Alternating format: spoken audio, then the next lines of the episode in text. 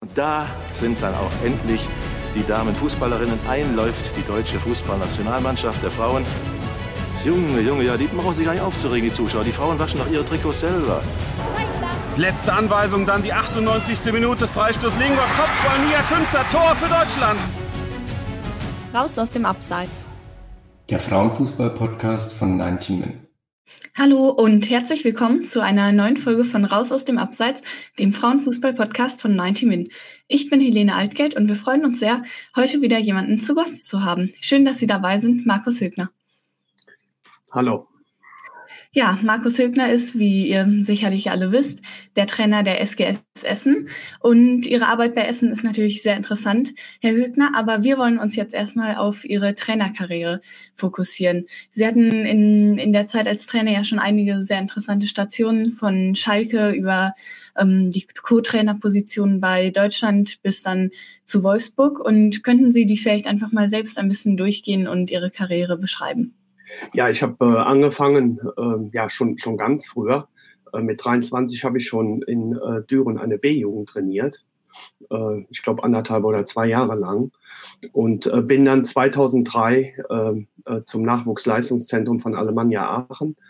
zu der Zeit war, war Aachen noch sehr erfolgreich. Dieter Hecking war Trainer, Jörg Schmatke ähm, Manager. Äh, und da war ich dann äh, oder habe angefangen im äh, Grunde genommen, das erzähle ich auch immer vielen jungen Trainern, als D-Jugendkoordinator, obwohl ich damals schon die A-Lizenz hatte. Mhm. Und ähm, habe dann im Grunde genommen alles gemacht. Ich habe äh, selbst Torhüter trainiert. Ja, und dann ging es äh, relativ schnell. Dann war ich äh, irgendwann, ich glaube 2004, dann Cheftrainer der U16 äh, hatten auch da ähm, mit den Jungs äh, zusammen eine sehr erfolgreiche Zeit, sind dann auch Meister geworden und dann äh, bin ich 2006 ja zusätzlich noch als Koordinator, ich glaube U, U10 bis U16 oder U12 bis U16, habe dann A-Jugend Bundesliga trainiert auch da sehr erfolgreich. Äh, viele Jungs äh, aus dem damaligen Jahrgang sind dann auch tatsächlich Profis geworden. Marco Höger, Christoph Moritz, Louis Holtby, Manuel Junglas. Also da waren schon eine Menge gute Spieler dabei. Zu der Zeit war auch Alemannia Aachen äh, in der Bundesliga, ist äh, damals aufgestiegen, äh, war äh, ja eine sehr erfolgreiche Zeit am Tivoli. Dann habe ich das Angebot bekommen, äh, nach Schalke zu wechseln als U20-Trainer äh, oder U23-Trainer ist es ja im Männerfußball, war dann auch ein Jahr Cheftrainer. Äh, bin dann leider entlassen worden. Ähm, ja, gehört auch, denke ich mal, zu so einer Trainerkarriere dazu. Hab dann ein Jahr, bin aber noch dann äh, ein Jahr voll bezahlt worden und habe dann 2010 das Angebot bekommen von der SGS Essen. Habe zuerst gezweifelt, aber habe dann auch irgendwann äh, ja gemerkt, dass, dass das die richtige Entscheidung war. War dann sechs Jahre in äh, Essen. Wir haben dann äh, ja so einen Teil äh, umstrukturiert, dass wir gesagt haben, okay, wir äh, konzentrieren uns auf die Ausbildung. Dann bin ich 2016 zum DFB als Assistent von Steffi Jones bis 2018. Habe dann natürlich auch sehr viele tolle, wertvolle Erfahrungen machen dürfen mit den absoluten Top-Spielerinnen. Und dann äh, 2009, ne, 2018 war ich ein halbes Jahr in Wolfsburg als Co-Trainer und äh, Gegneranalyst. Und dann irgendwann ist äh, Daniel Kraus, der ist dann gewechselt von Essen nach Freiburg. Und dann bin ich wieder zurück und bin jetzt äh, praktisch auch wieder im vierten Jahr bei der SGS. Für mich da sehr wohl. Das ist mein Verein und von daher, ja, äh, ne, ne, ähm, im Endeffekt viel erlebt in meiner Trainerkarriere äh, und bin dann halt seit jetzt ähm, 13 Jahren schon im Frauenfußball tätig. Ja, danke dafür erstmal. Mm, Sie hatten ja gesagt, bei Ihrer Zeit von, von ähm, bei Aachen haben Sie eigentlich so ein bisschen alles gemacht, auch Torhütertraining. Ähm, glauben Sie, das hilft jetzt auch ähm, oder hat Ihnen dann bei den weiteren Stationen geholfen, auch bei Essen, ähm, das ganze Spiel vielleicht besser zu verstehen und ähm, den größeren Überblick zu haben und natürlich gerade auch die Arbeit ähm, mit den Talenten, die ja bei der SGS Essen sehr wichtig ist? Ja, auf alle Fälle. Also ähm, ich äh, durfte natürlich äh, gerade in äh, Schalke, äh, für mich einer der besten Nachwuchsakademien in Deutschland. Gerade damals hat mich Norbert Elgert nach Schalke geholt, für mich einer der besten Jugendtrainer Deutschlands, vielleicht europaweit. Ein absoluter äh, Topmann, aber auch insgesamt waren in Schalke natürlich sehr professionelle Abläufe. Äh, wichtig war aber auch, dass ich wirklich, dass ich den Trainerberuf von der Pika aufgelernt habe, äh, dass ich äh, wirklich äh, alles machen musste, was Organisation betrifft. Und das kommt einem dann irgendwann natürlich auch zugute, dass man äh, die Abläufe kennt, dass man auch hinter den Kulissen Dinge mitbekommt, dass man auch weiß, dass alles professionell abgedeckt ist. Und von daher, das kann ich auch jedem Trainer nur empfehlen, dass man tatsächlich auch wirklich auch, ja, auch mal klein anfängt, äh, wie in anderen Berufen und sich dann weiter äh, hocharbeitet. Darüber hinaus war es natürlich so, wenn ich jetzt eine U16 von Aachen trainiere, wir haben zwar auch, äh, äh, klar war das auch Leistungsfußball, aber da kann man als Trainer auch mal den einen oder anderen Fehler machen. Wenn man dann irgendwann natürlich in der Frauenbundesliga ist, da ist doch ein Hauen und Stechen, der äh, Druck ist äh, bedeutend höher. Und äh, von daher kann man sich da als Trainer einfach auch ausprobieren. Und das ist im Endeffekt äh, wie in allen Berufen so, äh, dass, dass es wichtig ist, dass man Erfahrungen sammelt und dass man Dinge von der Pike auflernt. Ich habe manchmal das Gefühl, dass viele junge Trainer heutzutage, die wollen direkt irgendwo im professionellen Bereich einsteigen und ähm, ähm, ich glaube schon, dass es wichtig ist, da einfach auch Erfahrung zu sammeln, beziehungsweise auch eine gewisse Reife zu haben, um dann auch mit den äh, jungen Menschen umzugehen. Und ähm, ja, also von daher bin ich da sehr dankbar, dass ich äh, diesen steinigen Weg äh, äh gegangen bin. Und äh, das kommt mir, glaube ich, jetzt auch heute zugute. Ja, heutzutage spricht man ja auch viel von den sogenannten Laptop-Trainern quasi. Das ist vielleicht so ein bisschen das, was Sie gerade angesprochen haben, eben junge Trainer, die vielleicht noch nicht so viel Erfahrung haben und ähm, wo dann die Taktik vielleicht mehr im Vordergrund steht. Aber wie Sie es ja schon sagen, ist der Umgang bestimmt auch gerade mit den jungen Talenten auch menschlich ganz wichtig. Ja, also, also ich äh, äh, finde, es gibt sehr, sehr viele gute, talentierte Trainer heutzutage, die ein unfassbares Fachwissen haben. Aber ich glaube, letztendlich macht es immer der, der äh, Mix. Also ich äh, bin auch ein Trainer, ich habe auch einen Laptop und arbeite auch oder versuche auch analytisch zu arbeiten.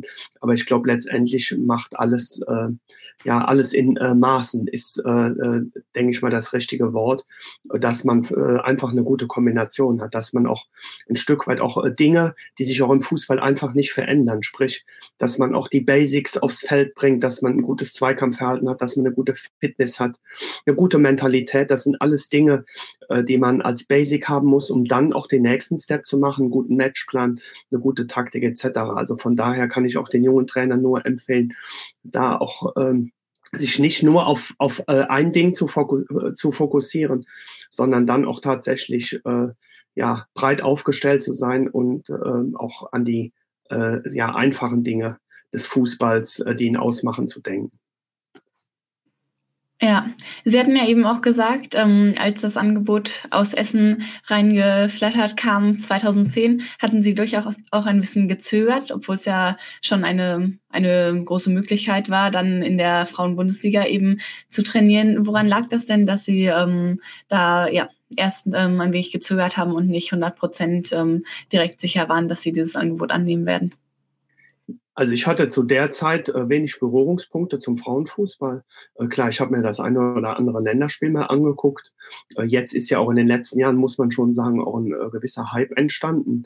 Der äh, Sport ist äh, ja viel professioneller geworden. Und zu der Zeit wollte ich eigentlich unbedingt weiter im Männerfußball bleiben. Ich habe da im Endeffekt durch meine Entwicklung bei Alemannia Aachen, dann war ich bei so einem großen Flaggschiff von wie Schalke 04. da will man natürlich dann auch ja länger im Männerfußball verweilen. Aber dann habe ich irgendwann erkannt, äh, das ist auch eine gute Möglichkeit, gerade weil ich in Essen sehr viel entwickeln konnte zu der Zeit. Äh, damals habe ich noch mit Willi Wissing, der war ja, der hat ja im Endeffekt die Frauenabteilung äh, bei der SGS äh, super aufgebaut über Jahre hin, hinweg. Und dann haben wir gemeinsam dieses Konzept entwickelt, zu sagen, okay, wir sind langfristig, wir brauchen eine eigene Identität und all die Dinge, die ich dann auch in Aachen gelernt habe, weil auch in Aachen hatten wir damals sehr gute Trainer, ein gutes Konzept. Wir haben viele, viele junge Spieler entwickelt und das habe ich dann im Grunde genommen dann auch auf Essen übertragen und äh, konnte da auch im äh, Grunde genommen, und ich glaube, das ist ähm, ein großer oder, oder einer der Bausteine, äh, Bausteine des Erfolges in, in Essen, dass man als Trainer äh, sehr selbstständig arbeiten kann. Also klar tausche ich mich auch mit anderen Leuten aus, aber, ähm, aber man hat doch einen gewissen Freiraum. Äh, es gibt wenig Eitelkeiten in dem, in dem Verein. Und äh, das war dann oder, oder ist dann gerade im Männerfußball doch auch nochmal ein anderes Hauen und Stechen, obwohl es jetzt auch im Frauenfußball immer mehr in diese Richtung geht. Aber ich glaube, wichtig ist gerade als Trainer, als sportlicher Leiter, dass man da auch Entscheidungsfreiheit hat, dass die Leute einem vertrauen und ich glaube, das war dann der wichtigste Aspekt, wo ich dann schnell gemerkt habe, hier kann ich mich selber verwirklichen als Trainer. Äh, hier, hier kann ich äh, ja, Dinge entwickeln äh, mit einem tollen Team, auch mit, mit den Jugendtrainern. Und ich glaube, das ist uns dann auch in den letzten Jahren eigentlich ganz gut gelungen. Ja, interessant auch mit dem Hauen und Stechen, wie Sie es sagen. Ähm, es stimmt ja, dass die Trainerentlassungen auf jeden Fall auch in der Frauenbundesliga ähm, mehr werden, scheint es zumindest. Ähm, in dieser Saison hatten wir jetzt auch schon einige, zum Beispiel bei Turbine Potsdam oder jetzt neulich erst ähm, bei Köln natürlich Sascha Glas. Ja, also da ist auf jeden Fall eine Entwicklung da. Und ähm, genau, die Entwicklung haben Sie ja eben auch schon bei der SGS Essen angesprochen. Ähm, was würden Sie denn sagen, wie viel hat sich ähm, seit 2010 beim Verein verändert und in welchen Bereichen hat sich da vor allem was getan? Ja, also erst einmal äh, äh haben wir unser Trainingszentrum äh, umgebaut. Äh, wir haben da jetzt ein, seit, ich glaube, zweieinhalb Jahren oder zwei Jahren einen äh, eigenen Hybridrasen nur für uns, äh, so dass wir selbst jetzt im Winter nur auf diesem Platz trainieren konnten. Wir kriegen jetzt noch ein Funktionsgebäude gebaut von der Stadt Essen. Und äh, klar, wir, wir benötigen aber auch diese Bedingungen, weil die anderen Mannschaften, äh, wenn sie jetzt einem äh, Lizenzverein angehören, einem Profi-Männerverein, haben die natürlich äh, ja direkt einfach bessere Bedingungen. Das ist äh, ganz klar. Und ich glaube, da sind wir jetzt auf einem auf einem äh, guten Weg. Ich kann mich erinnern, wir haben in Essen noch angefangen. Wir haben im Stadion am Hallo gespielt. Wir sind jetzt seit 2012 im Stadion Essen. Das ist natürlich auch nochmal ein Riesenfund, auch gerade äh, wenn man das äh, Projekt Essen neuen Spielerinnen vorstellt. Wir haben, äh, finde ich, auch inzwischen eine sehr, sehr gute Fanbase bekommen, auch, auch Zuschauer, die uns auswärts begleiten. Ich finde, gerade auch in der Hafenstraße ist immer eine sehr, sehr gute Stimmung. Das hat sich über die Jahre absolut top entwickelt. Klar, und dann darüber hinaus natürlich haben wir uns alle im Trainerteam weiterentwickelt. Wir haben gute Partner im, als Athletiktrainer, die die Mädels auch nochmal auf, auf, äh, auf das nächste Level bringen. Und äh, der Weg ist noch nicht zu Ende. Also da sind noch viele äh, Baustellen, äh, die wir be beackern müssen, die wir bearbeiten müssen. Aber äh, ich denke schon, dass wir da auch äh, äh auf einem guten Weg sind.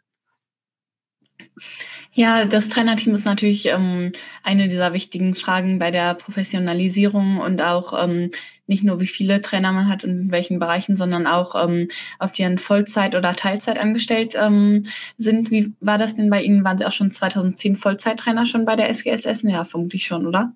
Ja, also selbst damals war es so, äh, das wurde vorgegeben vom DFB, äh, dass jeder Verein einen hauptamtlichen Trainer beziehungsweise einen hauptamtlichen Männer äh, äh, äh, Manager äh, haben äh, sollte.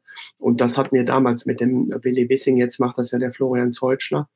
Äh, dann die Trainer müssen, beziehungsweise die Cheftrainer müssen die A-Lizenz, beziehungsweise den Fußballlehrer äh, äh, haben. Und auch da gehen wir jetzt irgendwann, äh, ist es auch in Essen so, dass wir dann auch äh, Vollzeit Leute im Staff haben, äh, sprich Co-Trainer, Torwarttrainer.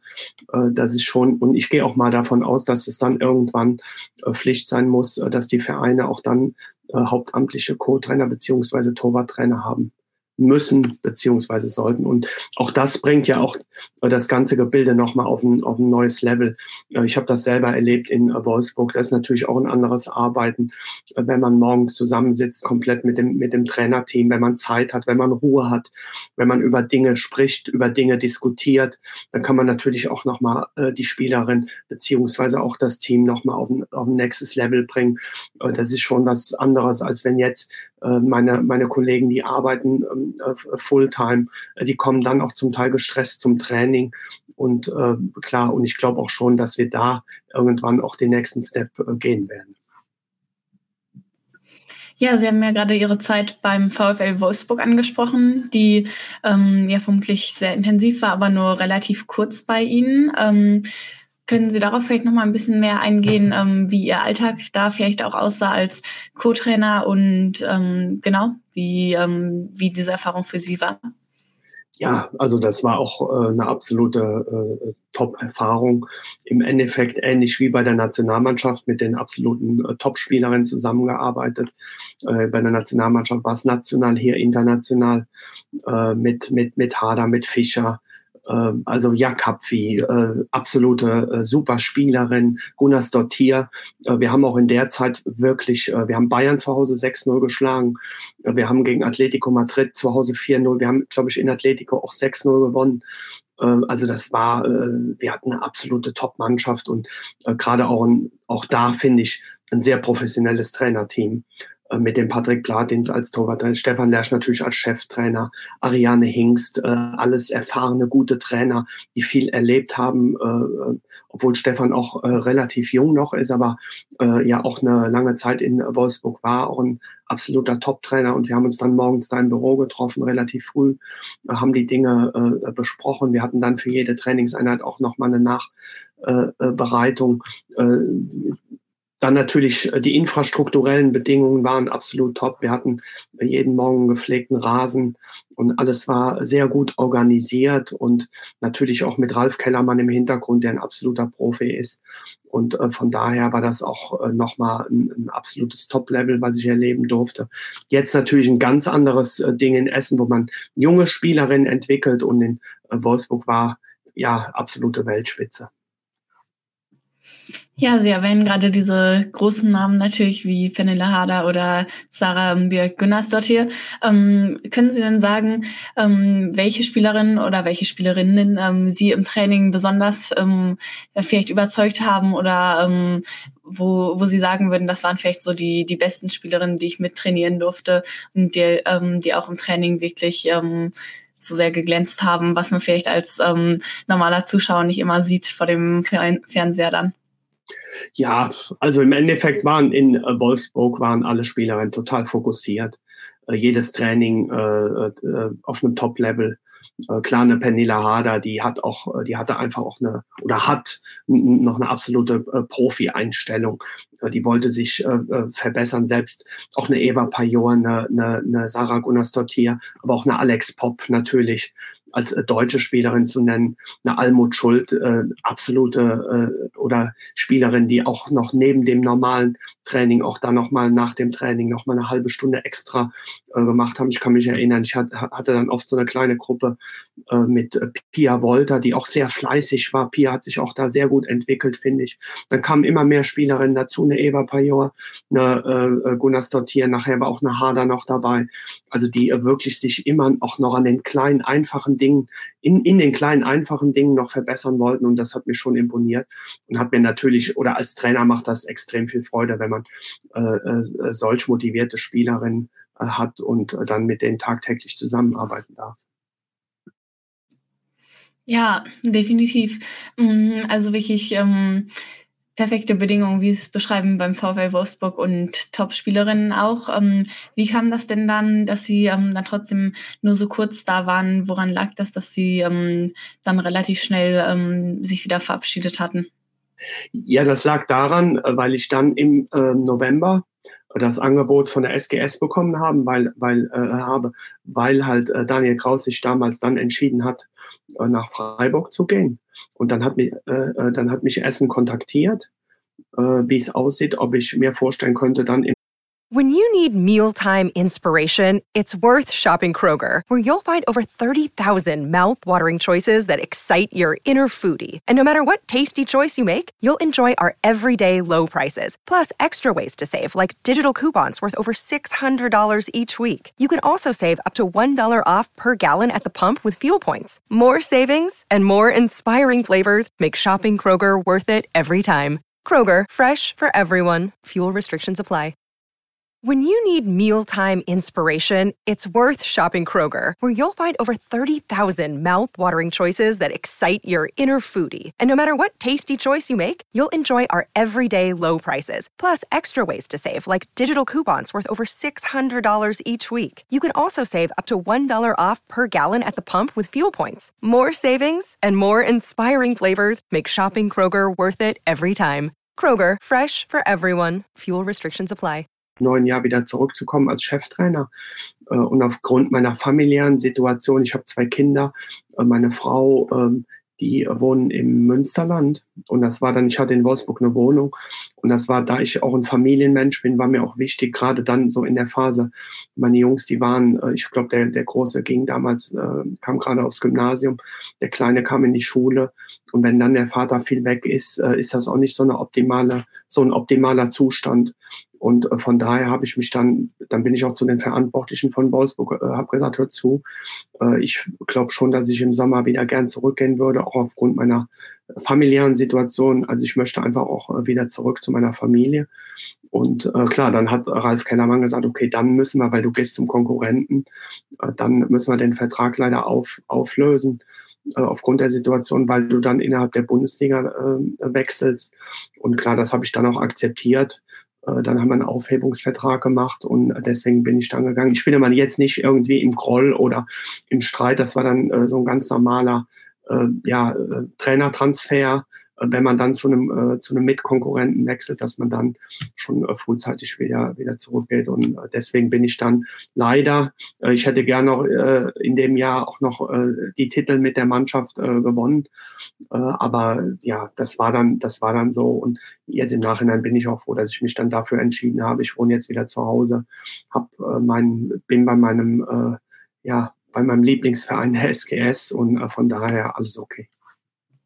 Ja, als Co-Trainer hat man natürlich auch nochmal ähm, andere Aufgaben als als Cheftrainer. Sie hatten es ja gerade kurz erwähnt, Gegneranalyse meine ich ähm, beim VfL Wolfsburg und ähm, vielleicht so ein bisschen spezifischere Aufgaben auch, aber andererseits heißt es natürlich auch, dass man dann nicht unbedingt immer seinen eigenen Plan durchsetzen kann.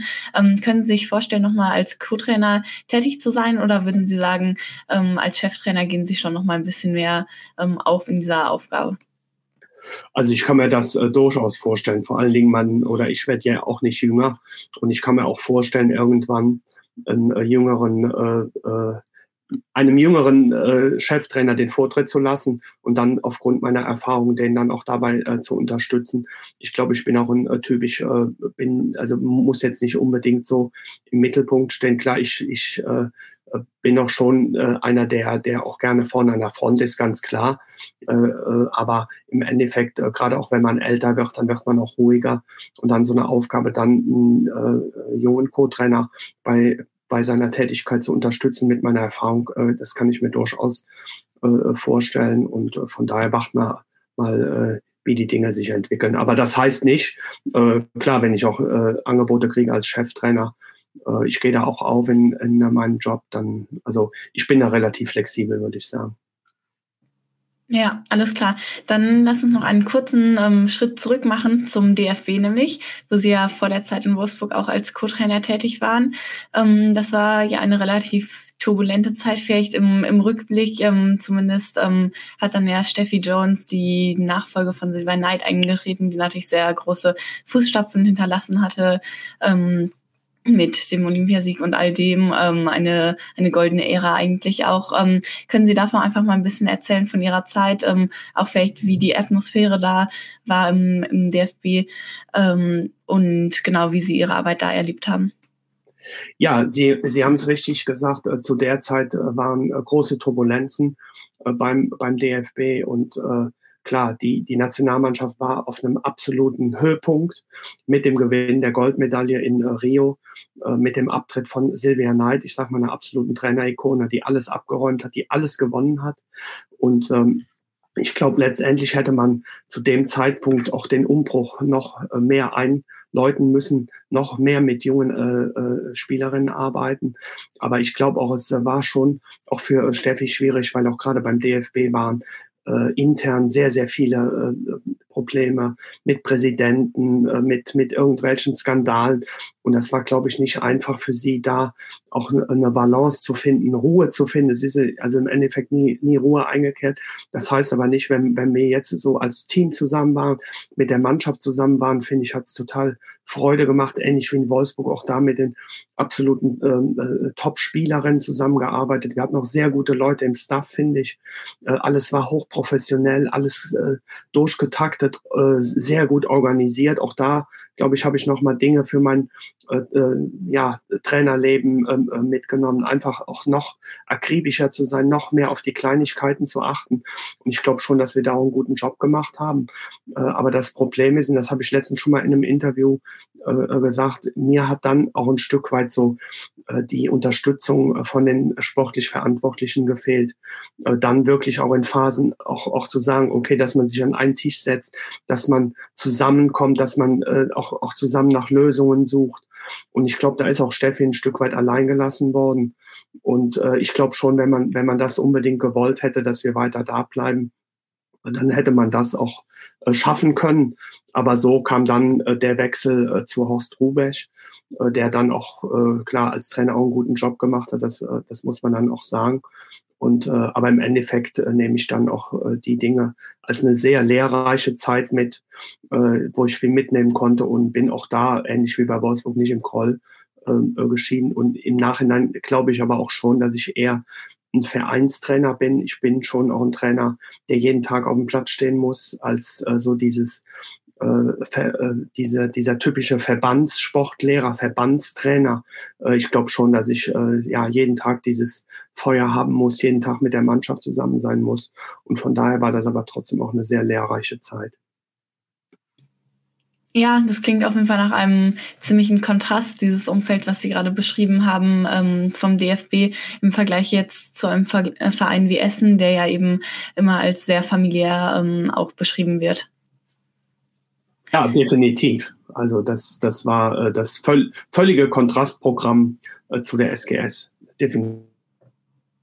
Ja, dann ähm, gehen wir vielleicht mal ein bisschen zurück in die Gegenwart, ähm, in die aktuelle Saison mit der SGS Essen noch kurz. Ähm, Sie hatten ähm, vor der Saison auch mal ein Interview mit meiner Kollegin ähm, bei 90 Min gemacht und gesagt auch, dass es ein Hauen und Stechen wird in dieser Saison. Also ähm, wieder keine leichte Spielzeit und ähm, dass vor allem um den Klassenerhalt geht. Essen ist jetzt vielleicht noch nicht ganz raus aus dem Kampf um den Klassenerhalt, aber steht auf jeden Fall schon recht gut da.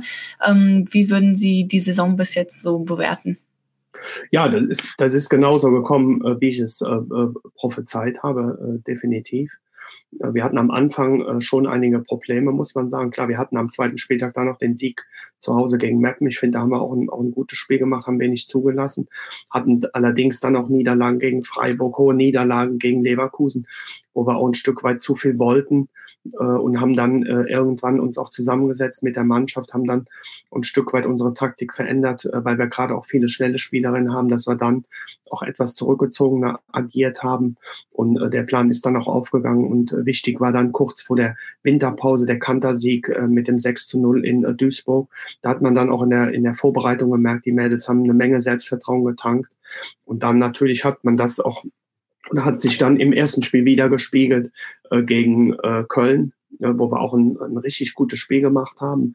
Äh, dann kam noch mal so ein, so ein kleiner Hänger mit dem äh, 1 zu 6 in äh, Leipzig, wo ich bis heute äh, also wirklich nicht weiß, wie das passiert ist. Also das musste aber dann vielleicht auch so passieren, weil danach, finde ich, waren wir auch wieder gestärkt oder sind gestärkt rausgekommen mit dem Punkt in Mappen, mit dem ich gut leben konnte und dann natürlich auch mit dem Sieg zu Hause gegen, gegen Freiburg. Aber man sieht auch diese Siege oder gerade auch der Sieg gegen Freiburg war natürlich Gold wert, weil jetzt haben wir uns ein bisschen abgesetzt, aber wir, äh, Sie haben es richtig erwähnt, wir brauchen definitiv noch einen Sieg oder, oder noch vier Punkte, um 100 Prozent sicher zu sein, weil die Mannschaften unten die punkten. Und äh, die Liga ist enger zusammengerückt. Es gab in den letzten Jahren immer wieder äh, zwei, ja meistens waren es die Aufsteiger, die waren dann abgeschlagen am Ende. Und ich habe auch noch nicht Potsdam äh, äh, oder, oder, oder denke, dass Potsdam äh, auch noch eine, eine Chance hat, da unten äh, eventuell äh, den Klassenerhalt zu schaffen. Äh, die haben jetzt äh, auf einmal Selbstvertrauen. Das war auch klar, dass die irgendwann mal den ersten Sieg einfahren und dann hat man äh, gesehen, welch Selbstvertrauen äh, das freisetzen kann. Also von daher äh, wird es, glaube ich, bis zum Ende spannend werden und wir hoffen natürlich, möglichst schnell dann auch die Punkte einzufahren, damit wir hinten raus dann äh, nicht mehr so viel Druck äh, beziehungsweise Stress haben. Ja, ein sehr spannender Abstiegskampf ist es auf jeden Fall, wie Sie es schon sagen. Also die Hälfte der Liga steckt ja eigentlich noch unten mit drin. Das hat man jetzt länger nicht mehr so gesehen. Oft waren es ja wirklich eben diese Aufsteiger, zum Beispiel dann Sand und Jena oder so, die ähm, von Anfang an ähm, Schwierigkeiten hatten und dann auch abgestiegen sind. Und jetzt sind eben auch ähm, Teams wie Köln zum Beispiel da unten drin, ähm, was man vielleicht vor der Saison nicht unbedingt ähm, so erwartet hätte. Also sehr viel Spannung auf jeden Fall. Ähm, Sehen Sie das auch als Indiz, dass ähm, die Qualität eben in der Liga nochmal deutlich gestiegen ist jetzt ähm, seit ein paar Jahren? Ja, definitiv. Ähm, der nächste Step muss jetzt natürlich sein, dass Mannschaften, aber hat jetzt, äh, äh, also ich sag mal, Hoffenheim mit dem Sieg äh, in Wolfsburg haben natürlich dann Ausrufezeichen gesetzt.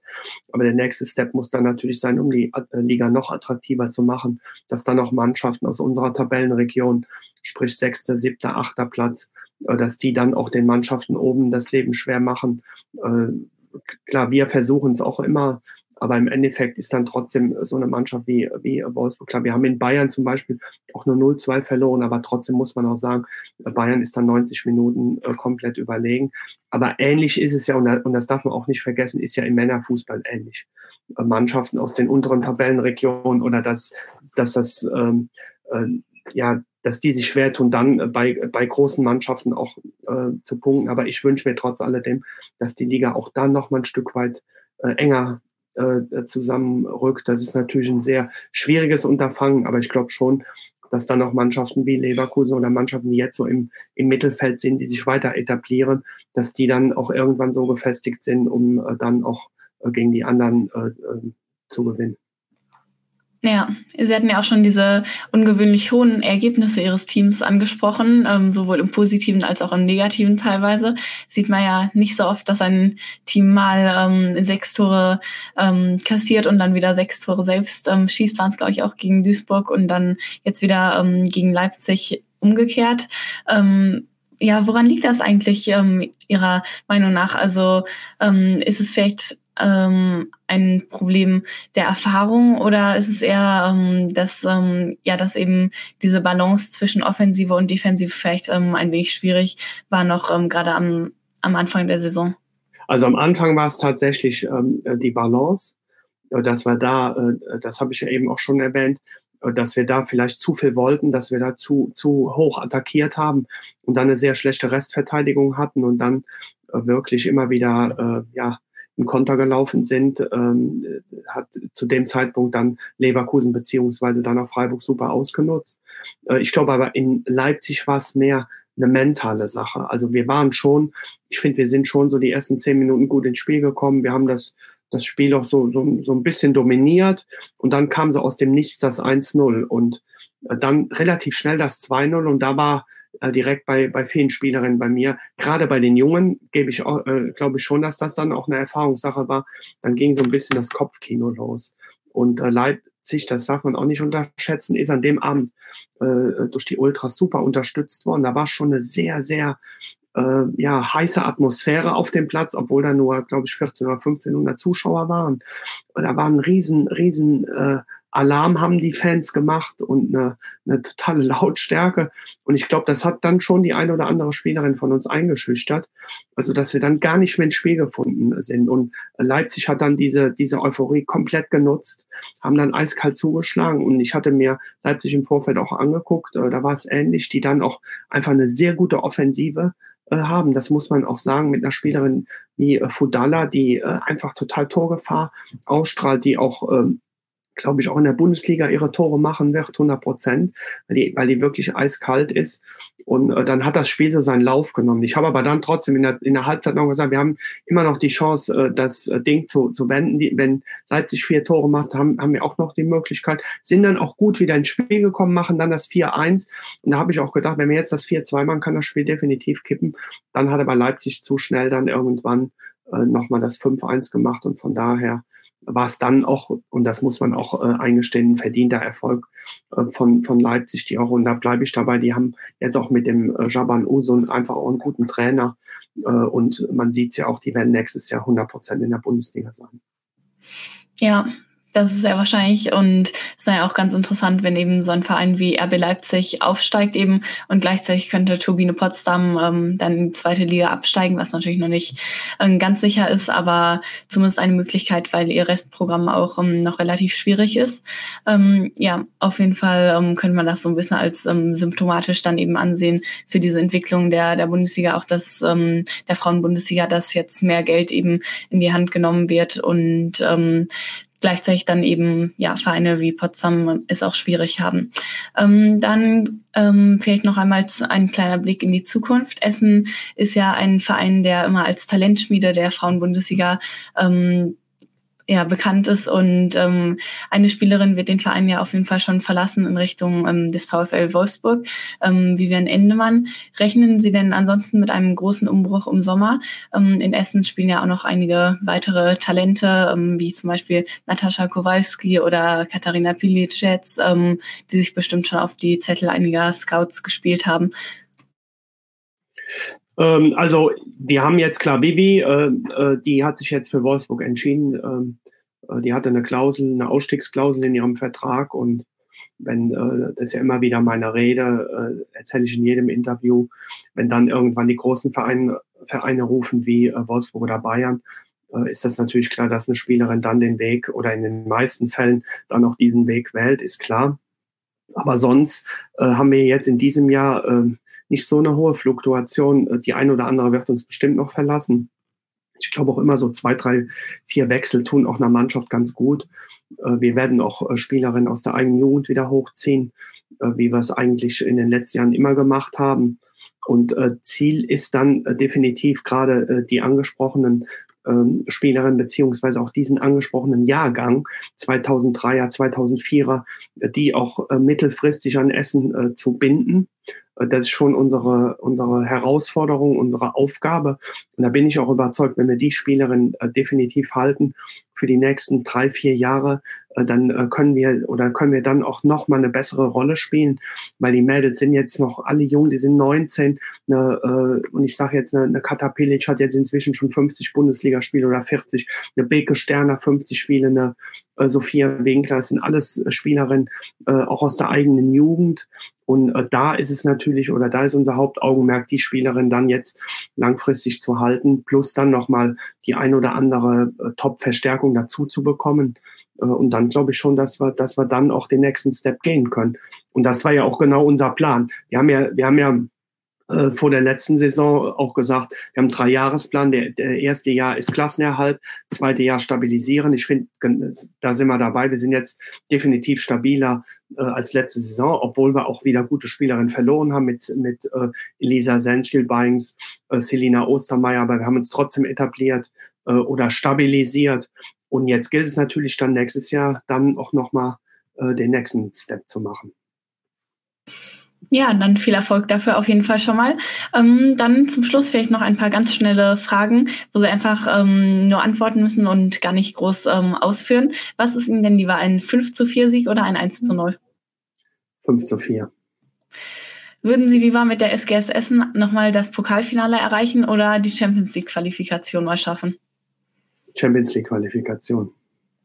Was ist Ihnen lieber, ein Tor nach einem blitzschnell ausgeführten Konter oder nach einer flüssigen Kombination ganz von hinten raus? Nach einer flüssigen Kombination von hinten raus. Okay, alles klar. Dann vielen Dank nochmal für das Interview und alles Gute für den Rest der Saison mit der SGS Essen, Markus Hügner. Alles klar. Dann alles Gute.